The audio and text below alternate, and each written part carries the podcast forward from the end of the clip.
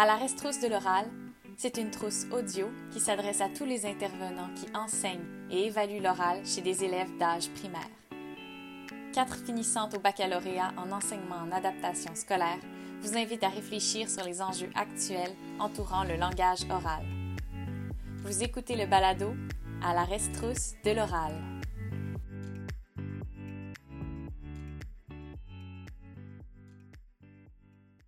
Alors bonjour, dans le cadre du podcast d'aujourd'hui, on a eu la chance de discuter avec Madame Louise Dufresne, qui est conseillère pédagogique à la commission scolaire Marguerite Bourgeois à Montréal et qui est également chargée de cours à l'Université de Montréal. Euh, elle a généreusement accepté de donner son temps pour répondre à quelques-unes de nos questions. Euh, nous, on l'a rencontrée à l'automne 2019 dans le cadre d'un cours universitaire, euh, donc le cours didactique du français élève allophone. Pour nous, ça a été un réel coup de cœur. Euh, je pense que vous le verrez lors de l'écoute, mais elle est entièrement passionnée par son domaine, très impliquée, très sensibilisée, concernée aussi par, euh, par l'enjeu de l'enseignement, de l'évaluation de l'oral. Et euh, nous, dans le cadre de son cours, on a grandement appris. Euh, et donc, on était curieuse de connaître son point de vue, ses impressions sur euh, l'enseignement, l'évaluation de l'oral, sur ce qui se fait sur le terrain actuellement. Elle nous a partagé, entre autres, plusieurs conseils, des informations tirées de la recherche, de ses expériences aussi à elle sur le terrain. Et donc, son entrevue nous a beaucoup enrichi, nous a permis de pousser notre réflexion un petit peu plus loin, puis de valider aussi certaines pistes sur le sujet. Sur ce, bonne écoute.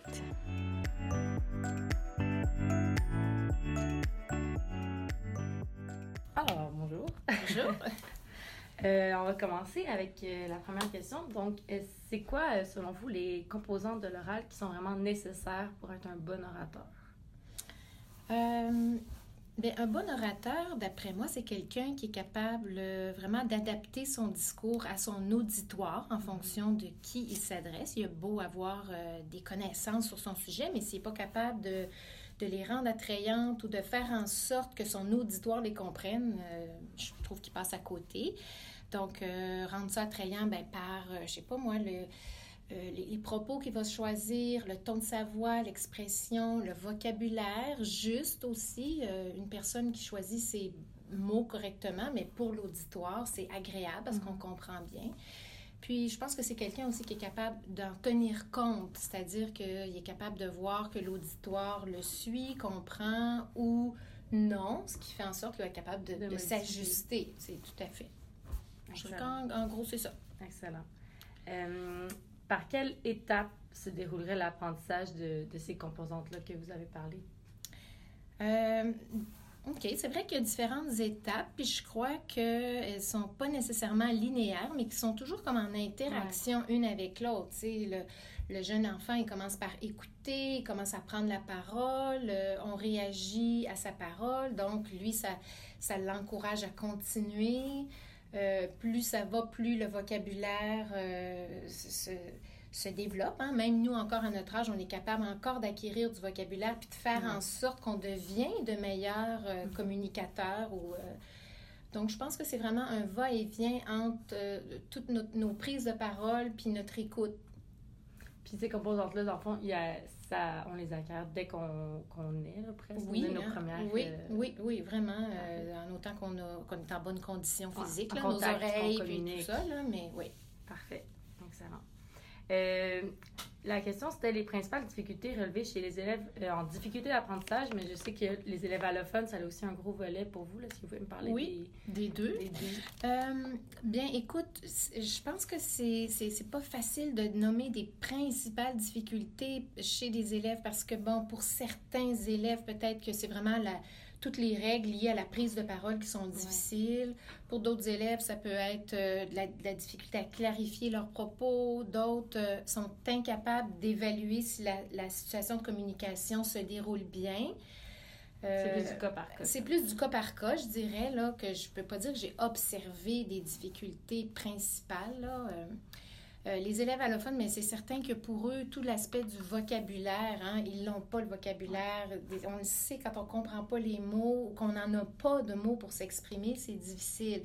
Dès qu'on acquiert un petit peu de vocabulaire, déjà, on peut montrer ou euh, dire des mots, ben déjà, la personne commence à comprendre. Même si c'est pas Mm. encore dans une phrase, il y a déjà au moins euh, une expression de besoin qui, est- qui est là. Ça, ça doit être vraiment intéressant, juste sur l'estime de soi de ces personnes-là. là, Oui, Ben, le, oui. le changement de hier, j'étais pas capable de prononcer tel tel mot, mais je, me faisais pas- je, veux, je veux une bouteille d'eau, mais personne Oui. pouvait me le donner. Puis là, ah, Oui, euh, quelqu'un comprend. le bon terme. oui, absolument. Et quelqu'un répond à mes besoins. Exactement. la, la réception est Oui, là. oui, oui. Ce que je peux dire concernant les difficultés, c'est que je suis peut-être pas capable de nommer les principales difficultés, mais je trouve que l'impact euh, pour un élève qui a des difficultés dans la communication, l'impact euh, de la- dans la socialisation est difficile. Quand tu Ça. peux pas dire aux amis euh, tes, tes- tes sentiments, ce que Mm. tu aimerais, euh, c'est beaucoup de difficile. frustration. Beaucoup de frustration, c'est ça. Puis d'acquérir du savoir aussi, parce que dans les interactions orales où euh, l'enseignant explique, les autres élèves à côté de moi lèvent la main, demandent des explications. Si moi, je suis pas une personne capable de comprendre tout ça, parce qu'exemple, j'ai des, des difficultés dans les habiletés langagières, mais je n'apprends pas autant que les autres dans les interactions Mm. orales. Donc, euh, c'est ça. Beaucoup de limitations. Oui. Ouais. Euh, ah, selon vous, qu'est-ce qui manque sur le terrain? Comment justement on pourrait les aider pour autant mieux enseigner, mais aussi évaluer euh, ce volet-là qui est l'oral? Oui. Euh, ben D'abord, c'est sûr que c'est peu enseigner l'oral. Euh, comme on vient de s'expliquer, l'oral, ça commence avant même d'arriver à l'école. Hein, les enfants, là, on l'a vu dans le cadre du cours, euh, c'est dans l'interaction orale avec la famille qu'on apprend à parler, à écouter. Ce qui fait que euh, quand les enfants arrivent, ils savent déjà. Contrairement à la lecture et à l'écriture, où ça prend un enseignement explicite. Donc, les enseignants, de- de- d'entrée de, jeu, là, ils vont enseigner la lecture et l'écriture. prend pour acquis que l'oral, euh, Ils savent, fait. ils savent parler, ils parlent, ils sont capables de, de répondre à mes questions, ils sont capables de communiquer avec moi. Donc, tu sais, je veux dire, mettre ça à l'horaire, là, on peut penser que c'est la première chose qui va partir. Donc, surtout qu'on a beaucoup de choses, on beaucoup de matière à exactement, penser. Exactement. Ouais. Puis, euh, on voit bien que l'oral est au service de tous ces autres apprentissages-là, mais on ne prend pas le temps de l'enseigner parce qu'on ne le voit pas Mm. comme objet d'enseignement d'abord. Puis ensuite, ben, on ne sait pas comment. On ne sait pas comment. Ça, Mm. euh, je pense que ça manque beaucoup. Et comme on ne l'enseigne pas, ben on ne sait pas quoi évaluer. Donc, c'est très, Ça très, très souvent la c'est ça. présentation orale qui vient. Parce que comme enseignant, c'est comme ça qu'on a été évalué. C'est quasiment Mhm. une façon de faire qui, qui arrive de notre expérience et non pas Une parce tradition que... qui- Oui, qu'on répète. c'est ça, c'est ça. Ouais. euh, Quand, oui. Puis est-ce que qu'est-ce que vous pensez de la présentation orale en soi? Est-ce que c'est positif? Est-ce que c'est négatif? Eh bien, je pense pas que ce soit négatif. Je pense que c'est quelque chose qu'on a peut-être à apprendre, puis on- à apprendre à l'école. Par contre, c'est rarement comme ça qu'on s'exprime dans la vie. Donc, euh, écoute, il faut absolument que les enseignants varient les contextes et les modalités Mhm. d'évaluation.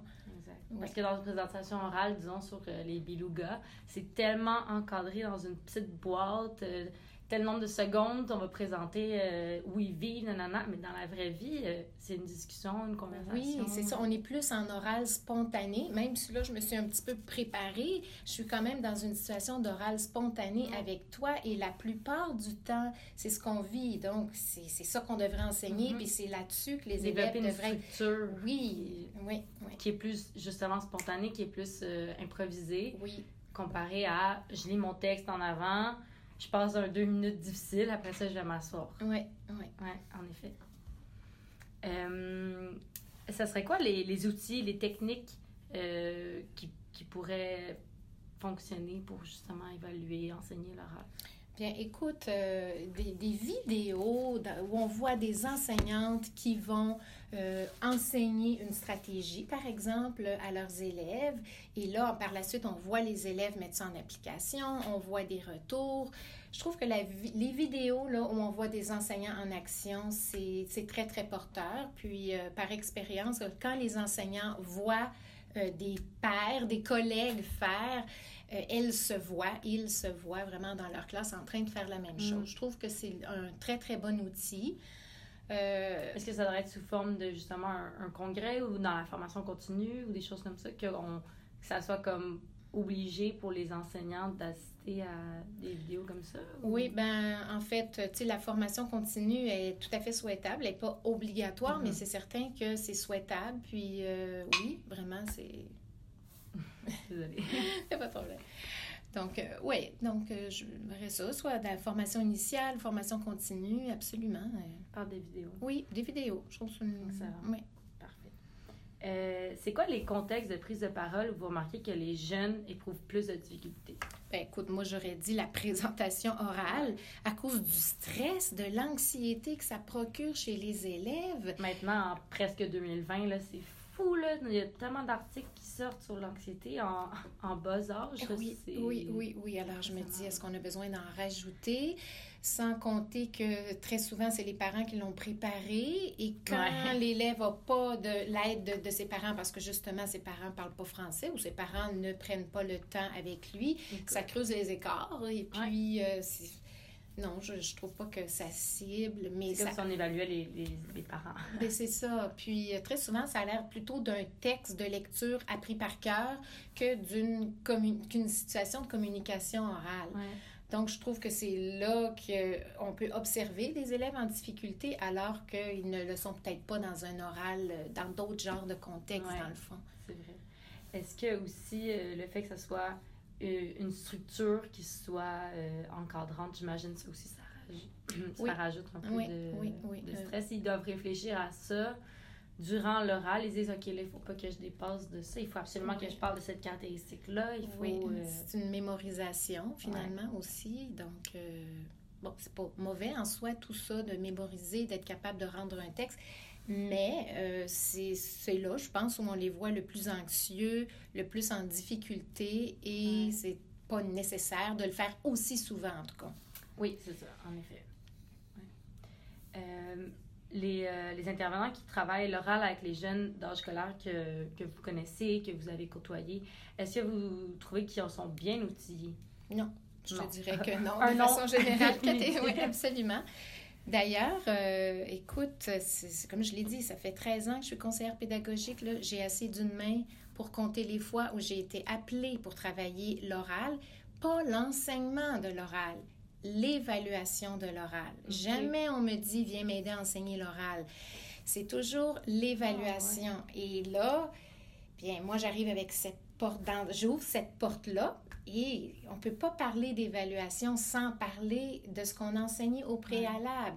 Mais jamais la, la demande, c'est j'ai besoin d'aide pour enseigner l'oral. Wow! Donc, euh, oui, Donc, c'est juste, c'est même pas un, un problème qui est, su- ben, il est su, mais il est comme caché, oui, c'est ça. On n'a- pas de temps. Euh, C'est pas grave parce que, comme, comme on s'est dit en début d'entrevue, les élèves parlent et écoutent de toute façon. Donc, euh, Donc, les enseignants disent, je préfère aller voir une conseillère pédagogique pour la lecture, pour l'écriture. L'écriture, c'est ça. Puis l'oral, on a moins de temps de s'en parler, puis c'est moins une priorité.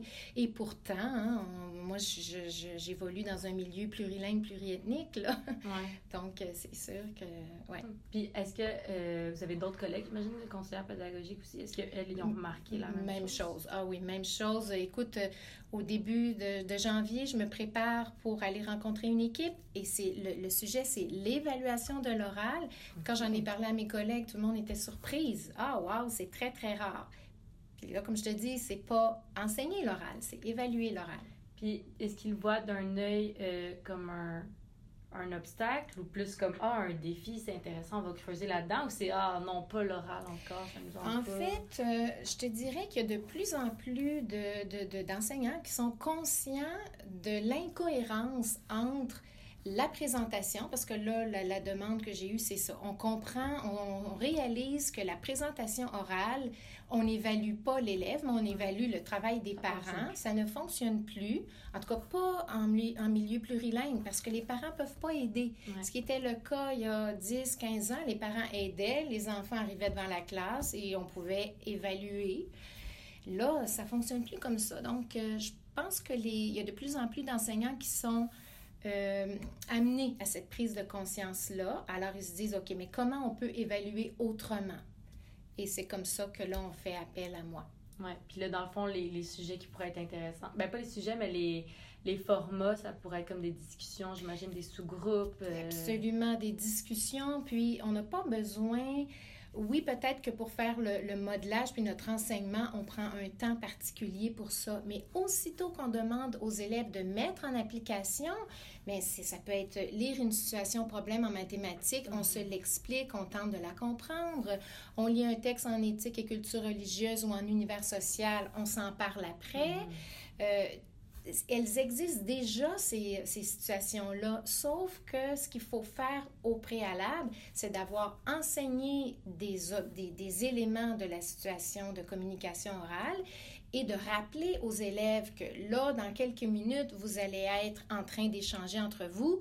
Mettez ça en pratique, comme les stratégies de lecture ou d'écriture. Donc, ça veut dire que ça serait, ben, juste, euh, dites-moi si je comprends bien, ça serait plus euh, une évaluation qui est euh, sous forme d'observation constante. Oui. L'enseignant, qu'on soit en éthique, qu'on soit en géo, qu'on soit en n'importe quelle matière, j'évalue, je pense toujours à cette petite. Euh, Ce que j'ai enseigné, dans, le fond, oui, tu sais, j'ai enseigné quelques stratégies, j'ai mis mes élèves en, en en moyenne, je veux dire, dans des situations pour qu'ils puissent les expérimenter. Mm-hmm. Je fais des retours, puis à un moment donné, je leur annonce, bien là, au cours de votre discussion en géographie ou sur tel sujet, je vais circuler et je m'attends à voir euh, des gens qui écoutent et je sais comment, euh, hochement de tête, tu vas réagir à ce que mm-hmm. j'ai dit, ou bien je vais voir des, des étudiants qui euh, clarifient leurs propos comme j'ai montré. Donc, euh, Puis euh, justement, dans le, ça me fait penser dans les situations de, en sous-groupe, souvent il y a des élèves qui juste, naturellement, c'est des gens qui sont plus réservés, plus timides, euh, ils vont répondre oui, non. Avec ces, ces élèves-là, comment on fait pour essayer de les pousser plus loin dans leur réflexion si vous avez des pistes, des idées. Euh. Bien, on a des, euh, tu sais, je veux dire, on peut montrer aux élèves justement des, des façons de justifier leurs propos. Donc, euh, des phrases qui commencent par je pense que, je crois que, parce que. Donc, je suis d'accord avec toi parce que. Alors, ça, c'est ma, ma, formule. Et je peux avoir un carton qui me rappelle ça, puis je peux le mettre au milieu de, de la table. Euh, il peut y avoir des jetons aussi. On peut donner un nombre de jetons euh, égal à chaque personne. Puis à la fin de notre discussion, plus personne n'a de jetons. Ça veut dire qu'à chaque fois que je prends la parole, je le mets au milieu, mais la prise de parole est égale. Donc, ça encourage tout le monde à la prendre. Puis il y a ceux qui, qui apprennent beaucoup trop de moins la prendre aussi. aussi hein. Oui. oui, c'est intéressant. C'est bon. Euh, donc, les idées, euh, ben, je ne sais pas si vous en avez d'autres aussi, des idées de solutions pour euh, soutenir les intervenants qui travaillent l'oral. On en a parlé un peu. Je ne sais mm. pas s'il y en avait d'autres. Mais... Ben, c'est sûr qu'il existe. En fait, je pense peut-être que c'est de, de, leur rappeler toutes les différentes situations possibles et que c'est pas à ajouter à ce qu'on fait déjà. Euh, c'est sûr qu'il existe des activités peut-être plus engageantes, hein, la littérature jeunesse, il y a des jeux, euh, une, une, lecture, une écriture, euh, les mathématiques aussi quand ils ont des choses à, à faire ensemble. Dans le fond, je pense que c'est de, rappeler toutes ces situations-là et les, enlever dans le fond le, le tabou, l'espèce de de gros stress autour d'une présentation orale, puis juste se dire, regarde, c'est dans plein de contextes différents, c'est oui. Naturel. Oui, oui. Et de laisser la parole aux élèves aussi. De, dans, dans ma planification, moi, comme enseignante, c'est de me poser la question, mais est-ce que c'est toujours moi qui est mm. en train de parler? Est-ce que c'est toujours moi qui est en train d'expliquer? Et euh, les élèves qui se taisent et qui m'écoutent, alors que je pourrais peut-être facilement transformer ma situation pour expliquer moins, mais donner plus de place aux élèves. ça, c'est quelque chose qu'on voit vraiment euh, en ce moment, là, un espèce de gros changement de mentalité. C'est gros là, comme changement parce que dans le temps de mes parents, là, disons, il y, a, disons, 30 euh, ans, 40 ans, dans les écoles québécoises, c'était juste ça, c'était l'enseignant parle, explique, les élèves y appliquent, qui font des exercices oui, à la ligne. C'est ça, oui. Là, l'espace est beaucoup plus donné oh, un échange. Un échange aux élèves pour qu'ils construisent ensemble, qu'ils soient un petit peu confrontés dans leur point de vue, dans leur mm-hmm. façon de voir euh, et qu'ils apprennent euh, ensemble. Oui. Et c'est sûr que pour l'enseignant, ben, c'est de faire la place à ça. Donc, c'est pas moi qui détiens tout le pouvoir et le savoir. Il faut que je mette en place des situations et que j'observe ce qui se passe. Je viens guider. C'est que le Mhm. rôle de l'enseignant change à ce moment-là. Il devient celui qui propose des activités, qui va guider, qui va soutenir et qui euh, observe le développement pour, et qui va réorienter.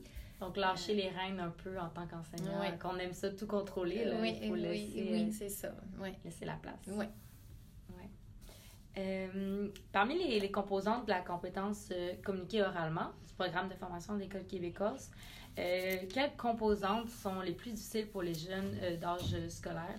On va dire par exemple que le 1, c'était- c'est très très facile et 10, c'est très difficile. Avec la première, par exemple, explorer verbalement divers sujets avec autrui pour construire sa pensée. Mais je pense que c'est relativement facile, moi, pour ça, pour les élèves. Euh, oui, j'aurais dit oui. J'aurais dit un, un. 1-1, parfait. Euh, évaluer sa façon de s'exprimer et d'interagir en vue de les améliorer. Hum, Là, là, tu vois, je pense que euh, c'est peut-être ça qui me semble le plus difficile pour les élèves, être capable d'évaluer. Ça demande quand même d'être métacognitif, puis euh, tout dépendamment si c'est enseigner, si c'est travailler avec les élèves, mais je pense que si les élèves sont pas guidés dans ça, ça, ça demeure très difficile. Je pense Ouais. que ça prend vraiment un, un adulte là, qui leur montre euh, comment faire. Et justement, plus on va l'enseigner, l'oral, et plus les élèves vont être capables de faire ça. Si c'est pas enseigné, que les élèves font seulement parler, ben ils vont pas s'arrêter pour se questionner comment se passe la communication. Donc, Mais on sait aussi que s'auto-évaluer, c'est très difficile. Comme, ben, comme vous avez dit, euh, ça, ça demande vraiment beaucoup de métacognition, de Oui. se faire un arrêt, de se dire, bon, comment j'ai fait ça? Est-ce que j'ai bien fait ça? Est-ce que j'ai utilisé mes stratégies? Donc, c'est sûr Oui. que oui. je suis d'accord que c'est une qui est plus Mhm. euh, complexe. Euh, pour la troisième, utiliser les stratégies et les connaissances requises par la situation de communication. Bien là encore, euh, je pense que si c'est modélisé et enseigné aux élèves, euh, c'est certain que c'est plus facile. Malgré tout, je pense que quand même, euh, on peut pas penser que c'est parce qu'on modélise euh, comment écouter, par exemple, que aussitôt les élèves vont être capables de le faire.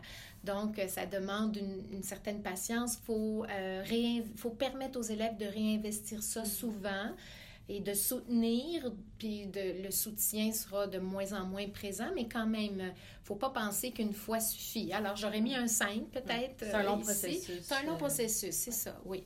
Excellent. Euh, ensuite, on a réagir aux propos entendus au cours d'une situation de communication orale. Bon, ça, je pense que c'est assez facile. euh, ça se fait, euh, je pense qu'ils le font assez facilement. De manière assez naturelle. Oui, naturel, c'est ça. Encore une fois, ici, c'est sûr que pour les élèves allophones, Oui, ils ont toujours le, Oui. le- le petit plus de difficulté. oui. Euh, et la dernière, partager ses propos durant une situation d'interaction. Bien, je pense que si l'élève se sent à l'aise, s'il se sent autorisé à parler, s'il ne se sent pas jugé, euh, euh, il est dans un- un- une ambiance là, sécurisante, ça va être plus facile. Par contre, euh, pour certains, on sait que c'est moins facile, même, euh, je veux dire, c'est ça, il faut que l'enseignante euh, tienne compte de ça et euh, qu'elle apporte du soutien à ceux pour qui c'est pas facile justement parce qu'on peut penser que les élèves ont tous envie de parler, ils parlent beaucoup, donc on peut penser qu'ils ont tous envie de parler, mais c'est pas le Mm. cas. Donc pour certains c'est un 10 puis pour d'autres c'est un 1, mais il faut comme enseignant être bien conscient de ça et soutenir euh, ceux pour qui c'est difficile. Je fais une petite parenthèse, une tranche de vie. Les, les vendredis, moi, je fais euh, du remplacement dans une classe euh, régulière en sixième année. Puis il y a beaucoup, beaucoup de. Des, des débats éthiques, des trucs comme ça. Puis c'est vraiment à main levée euh, dans grand groupe. On dirait qu'en tant qu'enseignant, il faut se forcer à se dire Attends, là, oui, lui, il a envie de parler, puis ça va être super intéressant, mais va voir les autres qui n'ont pas les mains levées. Ils ont Mhm. sûrement des trucs intéressants à dire aussi. Puis euh, Oui. dans cette classe-là, c'est comme 80% qui veulent vraiment parler, qui adorent ça. Mais il faut pas que je les oublie, le, petit 20 oui, oui, oui, oui, oui. C'est quelque chose qu'il faut toujours se garder en tête, les enseignants, que Oui. ça va être super intéressant d'entendre Jean-Paul Euh, parler, Oui, oui, oui. mais il faut vraiment garder en tête que les autres aussi. On, sûrement qu'il y a des choses pertinentes, intéressantes à dire, oui, Exact. c'est vrai. Euh, donc là, on va reprendre les mêmes composantes. Euh, selon vous, lesquelles sont les plus difficiles pour euh, différents euh, niveaux d'âge? Par exemple, si on parle des 6 à 8 ans, donc le premier cycle là, du primaire, est-ce que ça. Ben, en fait, question plus globale, est-ce que ça varie selon les cycles? Ben, certainement que l'évaluation de la façon de s'exprimer, l'auto-évaluation, je pense que plus on est jeune, plus c'est difficile. Donc, c'est, je mhm. pense que c'est quelque chose qui euh, s'améliore avec l'âge aussi. Alors, euh, oui, j'aurais dit pour les élèves de 6 à 8 ans, définitivement que ça peut être plus difficile. Parfait. Et 8 à 10, donc deuxième cycle? Euh, ben, 8 à 10 aussi, j'aurais dit, j'aurais dit ça. Euh, oui. Puis pour les petits aussi, ben, l'utilisation des stratégies, c'est-à-dire qu'il faut que ce soit relativement mm-hmm. simple. Là, hein. On commence à la base, là, la, la, les, les, les, règles. Je dirais que pour les petits, c'est vraiment, on est en train d'établir les règles de communication dans un groupe. À la maison, euh, je peux parler quand je veux, interrompre à l'heure du souper, mais mm-hmm. en classe, là, j'ai des règles de vie en grand groupe donc, euh, c'est comme le défi, je dirais, là, pour les élèves de, de 6-8 ans. Euh, pour les autres, ben, être capable de peut-être être conscient justement que je comprends pas et demander comment je vais faire pour demander des clarifications parce que euh, l'élève peut être conscient qu'il ne comprend pas, mais s'il ne demande pas de clarification, on ne va pas loin dans notre conversation, dans notre discussion. Donc, être capable de dire, hum, à un instant, est-ce qu'on peut faire un arrêt? J'aurais besoin que tu clarifies hum. les propos. Autant avec un enseignant qu'un oui. père. Oui. Puis, je dirais que, bien, plus on vieillit, plus on, on, est capable justement de s'exprimer avec justesse. Notre vocabulaire euh, s'est enrichi. Donc, je pense que le défi pour les élèves plus vieux, c'est justement d'être capable de, de dire ses propos avec plus de justesse et puis euh, ben, tenir compte, là, on est plus en mesure de tenir compte des propos de l'autre, puis de, de, de, là encore, de clarifier, puis d'être capable aussi d'aller nuancer peut-être mon opinion, hein, parce que là, je suis plus ouvert, de plus en plus ouvert, je pense, à l'opinion des autres. Puis oser dire euh, ben oui, euh, je, pense que je, je, je, me rallie à ton idée ou tu m'as fait changer d'idée. Je suis peut-être pas encore d'accord avec toi, mais je, je, me rends compte que j'ai cheminé dans mon opinion. Donc, donc développer euh, plus l'argumentaire. Oui, l'argumentaire. Puis là, qu'on a parlé de co-construction tout à l'heure, mais c'est possible qu'en sortant de notre discussion, on ait une une nouvelle réponse qui n'était pas nos, nos, réponses au début, mais là, on a comme une nouvelle réponse qu'on a construite euh, ensemble. Mm-hmm. Donc, je pense que c'est le défi pour... Euh, pour les élèves qui sont plus, ouais, plus vieux. Oui. encore une fois, comme on a dit, c'est vraiment quelque chose qui tout au courant de notre vie. Euh, oui, absolument. Oui, oui, oui. Pour, pour finir, une question que j'avais pas notée, mais que je viens d'avoir comme ça. Qu'est-ce que vous souhaitez pour euh, les, les élèves, euh, disons, euh, dans, dans 20 ans? Là? Parce que là, on voit quand même tranquillement qu'il y a un changement qui s'opère tant sur le modèle d'enseignement. Qu'est-ce qu'on qu'est-ce qu'on veut que ces élèves-là développent?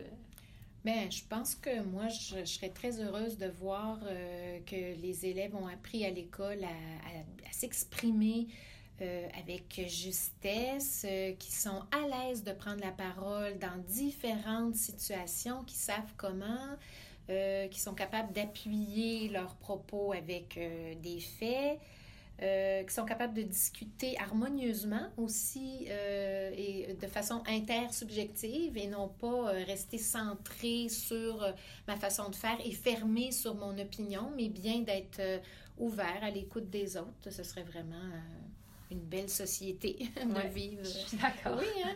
Oui. Sur cette belle note, merci. Euh, ça m'a fait plaisir.